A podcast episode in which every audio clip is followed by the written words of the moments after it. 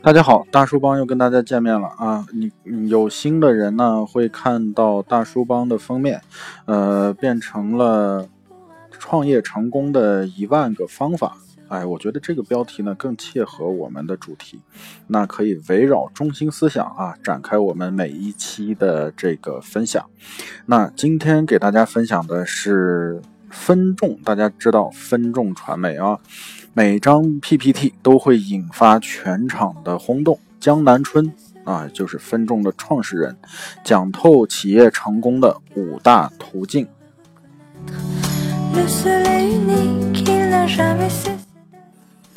呃，如今呢，分众电梯的广告已经在我们生活中无处不在了，大家都看到了啊，电梯。里面都有一个 LED 啊。作为全球电梯广告的首创者啊，分众传媒董事长江南春创造了两年内上市、市值突破千亿的奇迹。今天在江南春重新链接2017创变者的年会上，他登上了约局啊赋能之约的舞台，呃，为在场的呃导青啊传授呃企业指。企业指数及增长的秘诀啊，指数啊，以下是江南春的文字分享啊，呃，杰克特劳特先生五天之前刚刚离开这个世界啊。特劳特讲，你要变得不同，在消费者心目中占据位置。他的定位理论在中国传播非常广泛，我也是定位的。非常忠诚的使用者啊！今天我借着约局的这个场子，跟大家分享一下，从定位理论去思考传播和呃路径啊，营销的路径。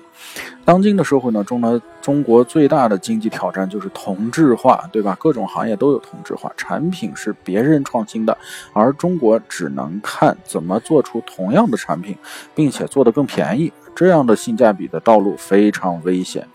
而真正成功的企业只有五个途径：第一，找到差异化的定位。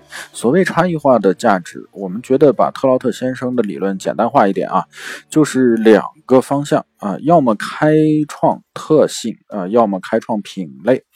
开创特性啊，就是占领用户心智。当行业没有领导品牌的时候，呃，找到一个特性就可以找到辉煌的市场啊，像烤鸭。啊，举一个例子啊，就像烤鸭就上全聚德，怕上火就喝王老吉，困了就喝红红牛啊。当然，已经有了奔驰的时候，宝马说我给你提供驾驶乐趣，沃尔沃说我是最安全的汽车，他们突出了重围，找到了自己的市场。呃，你怎么说出你的差异化呢？说出消费者选择你。不是选择别人的一个理由是什么？每个人都要问这样的问题。拍照手机用 OPPO，对吧？小米是性价比最好的手机，时尚人士用苹果啊，商务人士用华为。在消费者心目中留下一个词的时候，你在消费者心中的那个词到底是什么？这个变得非常的重要啊。嗯。我举一个例子吧，以前我们都知道西门子是油烟机之王啊，但是西门子是德国的品牌，是根据德国人的烹调习惯设计的。中国人的厨房的油烟机老大是老板，大家都知道啊，老板油烟机啊，电器已经做了大吸力的油烟机，在中国市场上卖的非常好。找到你的特性，就能改变在消费者心中的位置，开创新品啊，做一个全新的东西。当这个行业陷入同质化的时候呢，你能不能做一个新品呢？比如飞贷啊，飞跃的飞，贷款的贷啊，在这家公司做小额贷款的，持呃据呃呃呃继续那个二零一四年开始啊，竞争变得越来越激烈，在同质化的世界中，他是选择继续靠拓展更多的人力去做，还是选择做一个新的东西？他们选择了。呃，一个选择，他们做出了一个选择啊，做全球首款智能手机贷款 APP 的飞贷。下载这个 APP 以后呢，消费者可以用三分钟四个步骤申请到最高三十万元的贷款。仅仅用了半年，就成了去蚂蚁金服、微利贷和平安普惠之后的第四大互联网金融贷款企业。飞贷给我们的启发是什么呢？既然我们已经陷入了同质化的竞争啊，就是要促销战价格战、人力推啊，去延续增长，还是完全跳出来，站在市场的另一个方面，创新一个新的品类和新的特性。成功的企业要开，要么开创一个新的品类，要么开创一个新的特性啊。第二。抓住时间窗口，为什么要抓住时间窗口啊？没有什么技术绝对领先，没有什么模式别人不可以学习。技术的领先，商业的模式的开创啊，最多不会留下超过一年的时间窗口。举一个例子吧，瓜子二手车，它并不是最早做 C to C 卖车的。为什么他能成为代言人呢？因为他是一个第一个进入消费者心智的瓜子二手车。从一五年九月开始发起了猛攻，在消费者当中用九个礼拜的时间占据了最明显的优势。很多人说，事实上我是第一个做的啊。我反问他：事实重要吗？事实根本不重要啊！世界没有事实，人认为中的事实才是真正的事实。好，第三，采取饱和的攻击。中国第一个升空的宇航员是杨利伟，第二个大家就不知道了。最后一个的能力差吗？训练的少吗？只是命不好而已啊！人的心智非常懒，消费者经常先入为主。如果你不采取饱和攻击啊，迅速在消费者心中呃占领一定的位置。那么某一个品类的认知，等到竞争对手发力的时候，你再发力就晚了啊！我举一个例子，饿了么刚开始的时候，美国价值七十亿的美金，饿了么只有七亿美金，当时市场上只有百度外卖和美团外卖这两家知名度比饿了么要高。百度的流量之王，美团是一亿的 APP 用户，饿了么还有机会吗？当时我们认为有机会啊。百度在消费者心中的心智等于搜索，美团等于团购啊。那么酒店和电影票就相对多。饿了么可以说，呃，我比较专注，我是专门做外卖的。饿了么外卖的机会就比较大。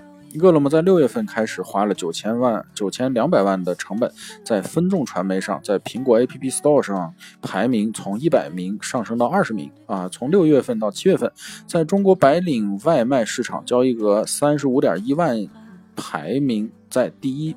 现在呃，饿了么和美团差不多是每天两点五亿的外卖量，那都是千亿级的公司了。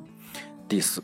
占据心智优势，大家看看中国所有的成功的公司，要么占据一个特性，要么占据一个品类啊。第一，在品类方面，阿里巴巴等于电商啊，腾讯等于即时通讯，百度等于搜索，滴滴等于专车啊，喜之郎等于果冻，哼，就是这么回事第二，行业已经有了很多大咖，怎么玩？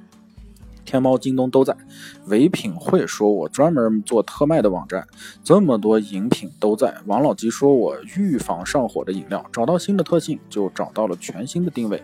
举一个神州租车的例子，十年的时候，中国刚开始租车，神州大概六百台，呃，排名行业第三啊。神州租车的老板是一个非常有眼光的人啊，他说我所有的事情。